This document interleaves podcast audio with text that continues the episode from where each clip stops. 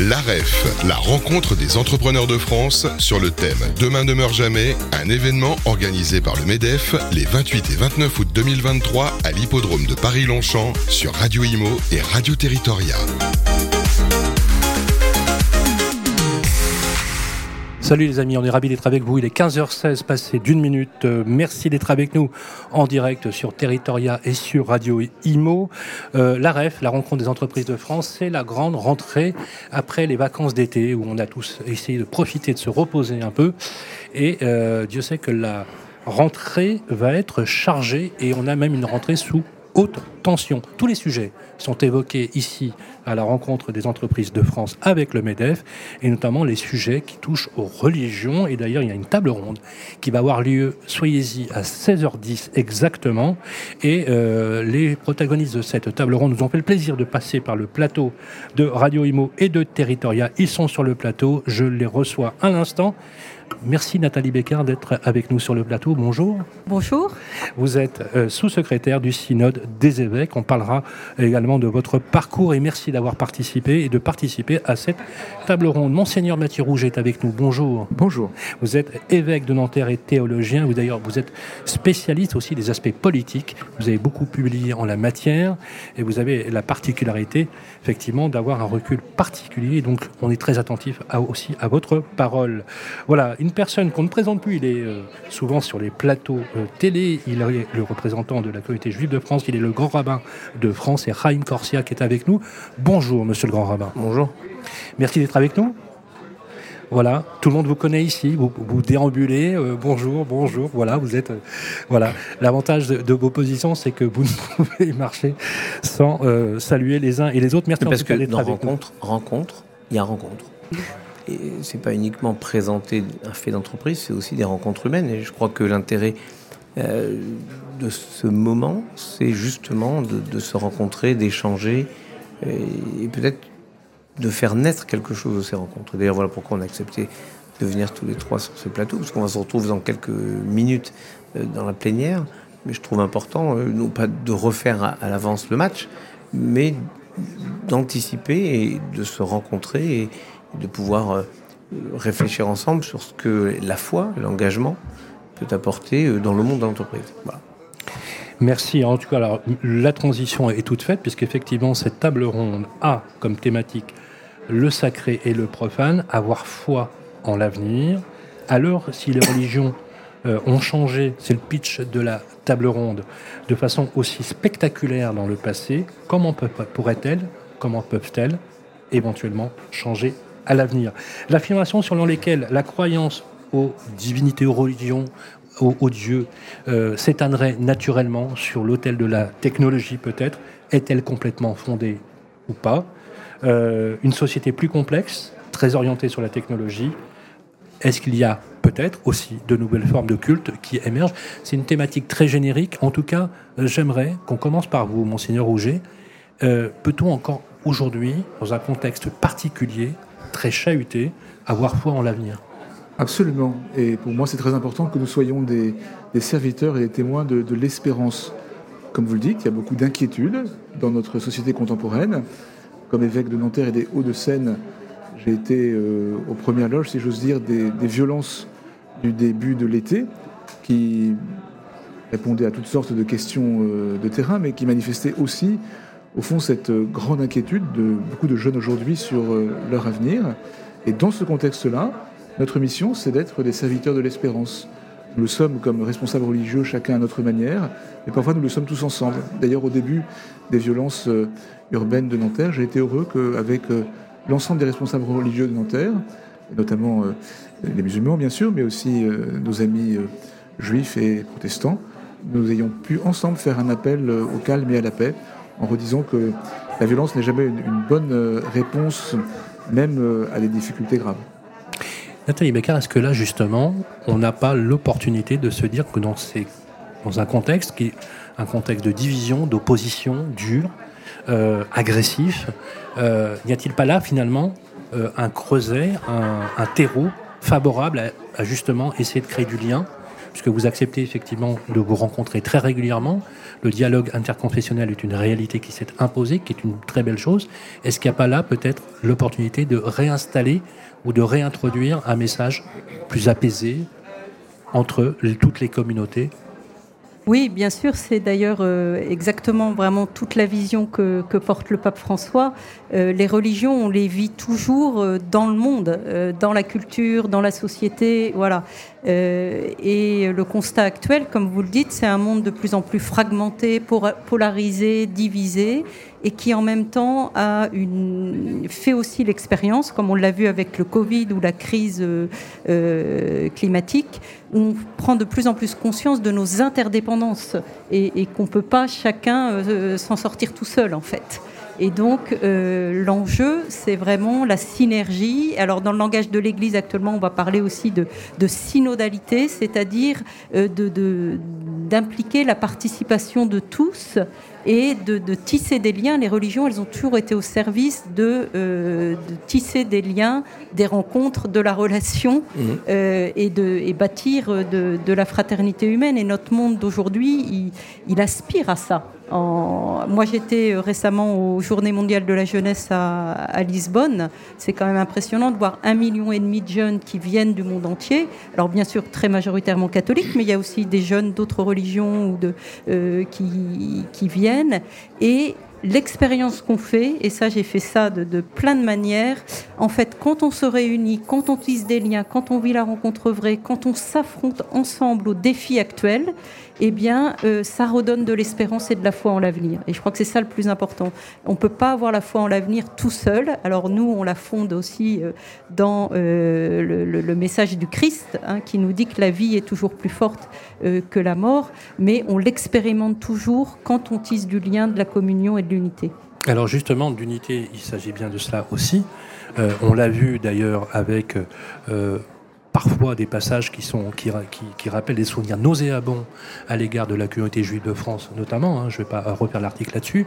On voit bien qu'effectivement, on a une fragmentation, vous l'avez rappelé, de la société. N'y a-t-il pas là une Corsia Là, encore une fois, la possibilité de réintroduire ce message-là? Et pour être très clair, est-ce qu'on peut encore réintroduire ce type de message? Est-ce qu'on peut être, lorsqu'on est à votre place, audible?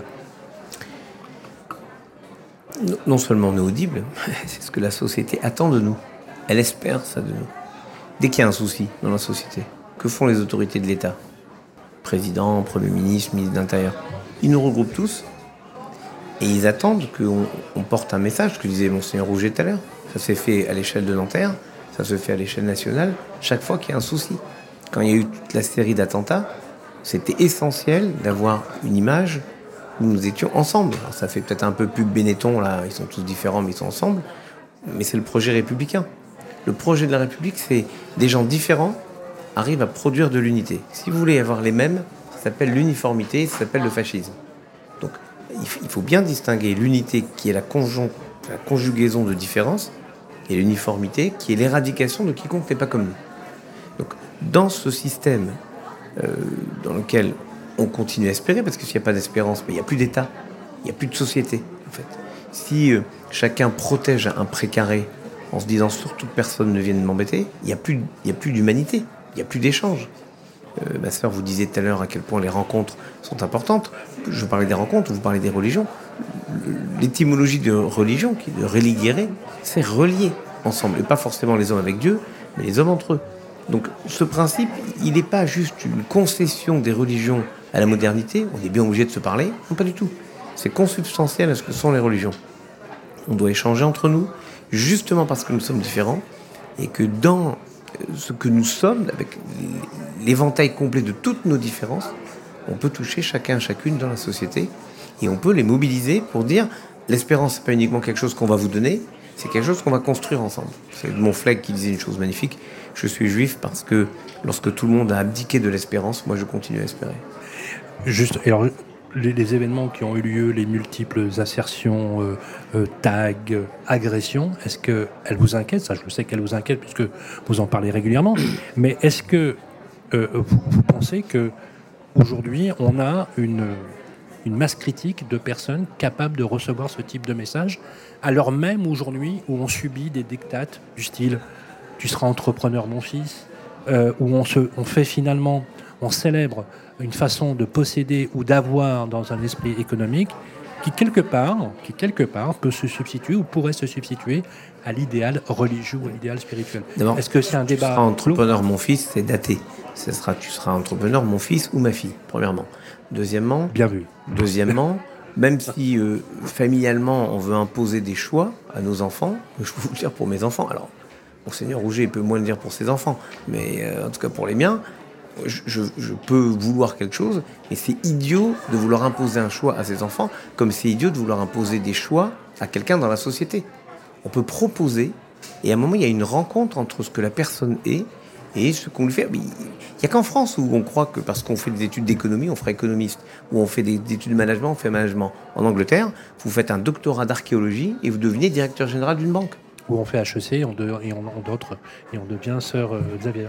Peut-être, mais moi j'ai vu des polytechniciens, j'ai des polytechniciens qui deviennent prêtres, mm. euh, évêques. Je connais des polytechniciens qui ont fait plombier parce que, euh, comme l'aurait dit euh, une pub à l'école, à Polytechnique, maintenant que vous avez fait les études qui faisaient plaisir à vos parents, choisissez le métier qui vous plaît.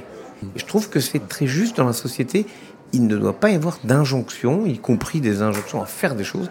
On peut proposer et puis à un moment, il y a une rencontre entre un choix, voilà, chaussée, et puis on, change. En fait elle, fait, elle continue à faire du management.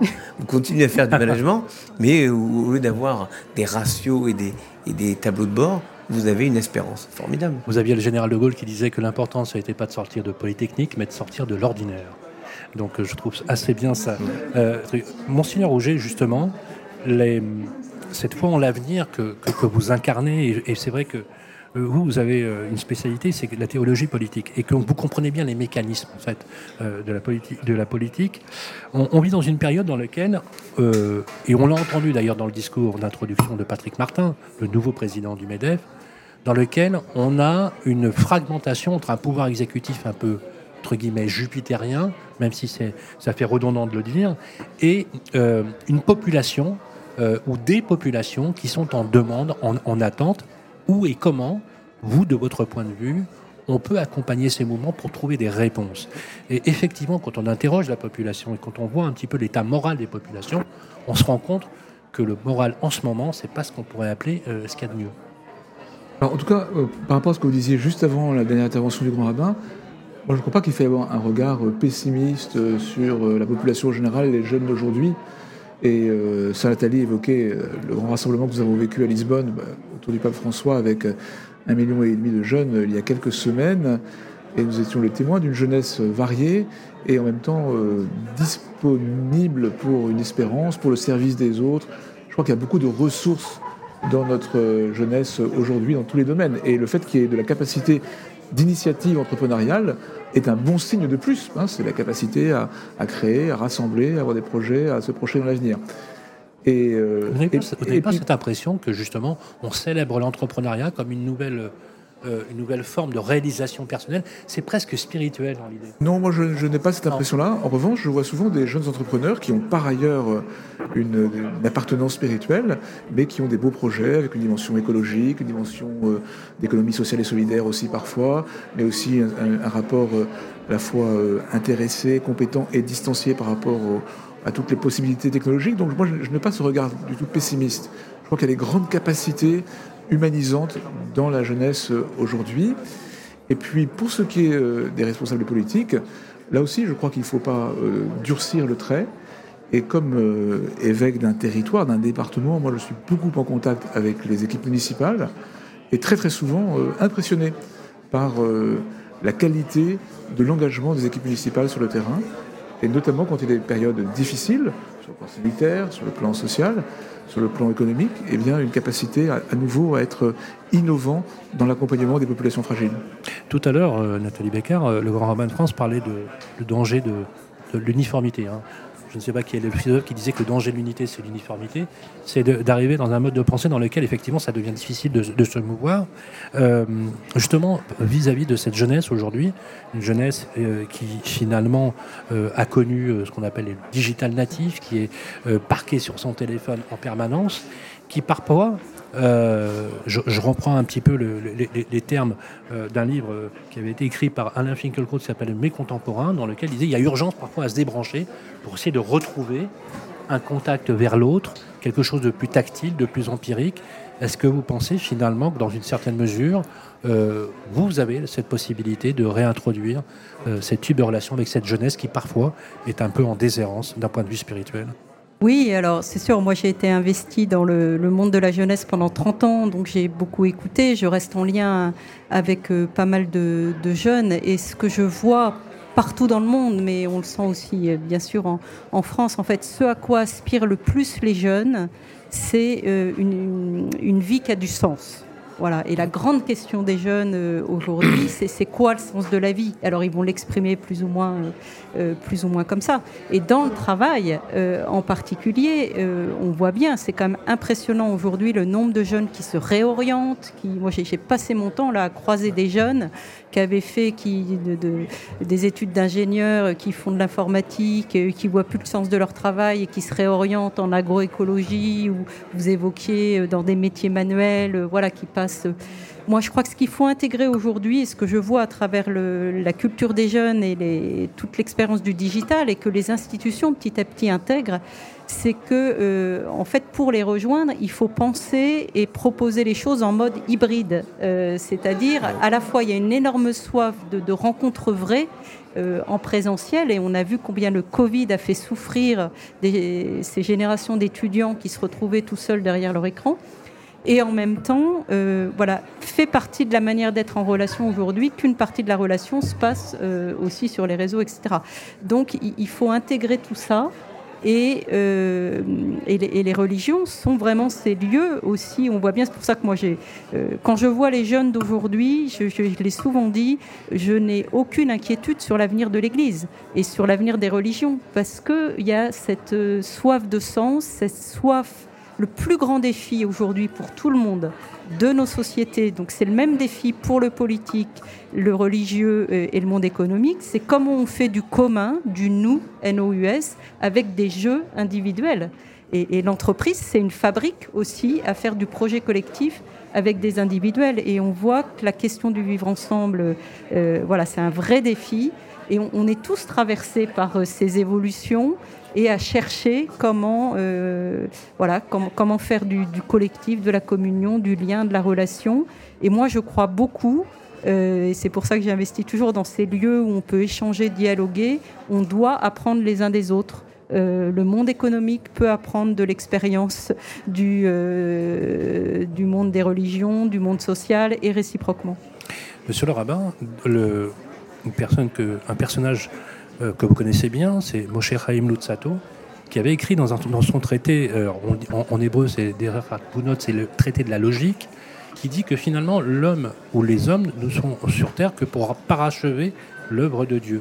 Et que la technologie, c'est intéressant parce qu'il parle de technologie avec les mots de l'époque, euh, finalement parachève son œuvre. Est-ce que, pour faire le lien avec ce que vient de dire Nathalie Becker, est-ce qu'il n'y a pas dans la technologie aussi une façon de réintroduire encore une fois ce message-là et de se dire que euh, on peut redonner. Et est-ce que vous partagez euh, l'idée de redonner du sens à la vie avec les jeunes que vous rencontrez au quotidien dans la communauté juive, mais en général avec les multiples contacts que vous avez?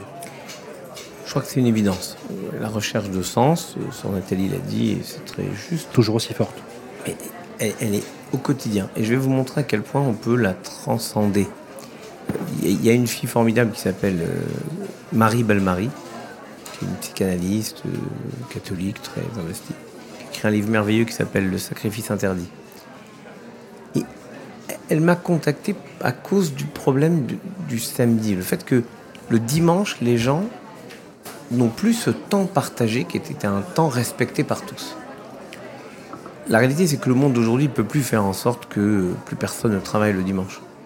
En revanche, je lui ai proposé ce que nous vivons, ce que nous avons la chance de vivre dans ma religion. Dans le judaïsme, on a le Shabbat. Vous parliez des addictions au téléphone. Le samedi, vous montez, vous descendez, vous prenez pas, si vous respectez la religion, vous ne prenez pas votre téléphone.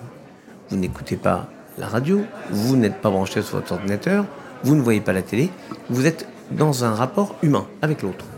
Vous allez là où vos pieds vous mènent. Vous prenez pas une trottinette, un vélo, une voiture, un bus, un avion.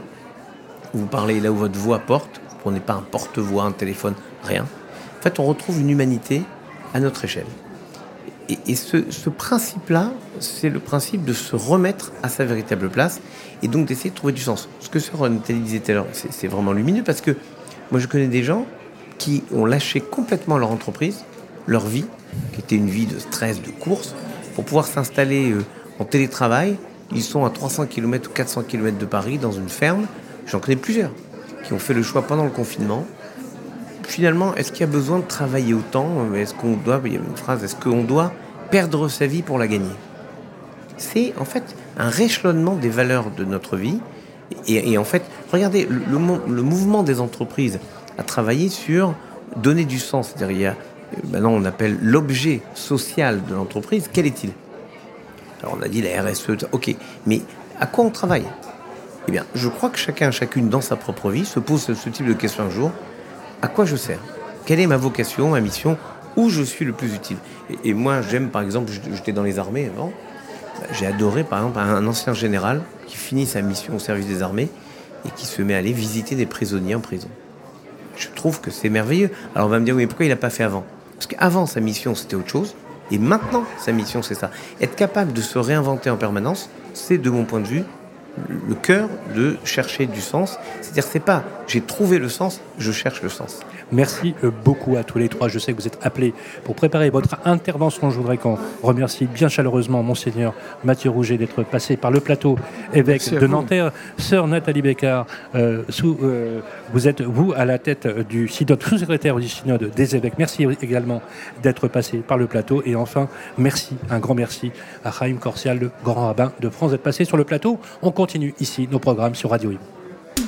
L'AREF, la rencontre des entrepreneurs de France sur le thème Demain ne meurt jamais, un événement organisé par le MEDEF les 28 et 29 août 2023 à l'hippodrome de Paris-Longchamp sur Radio Imo et Radio Territoria.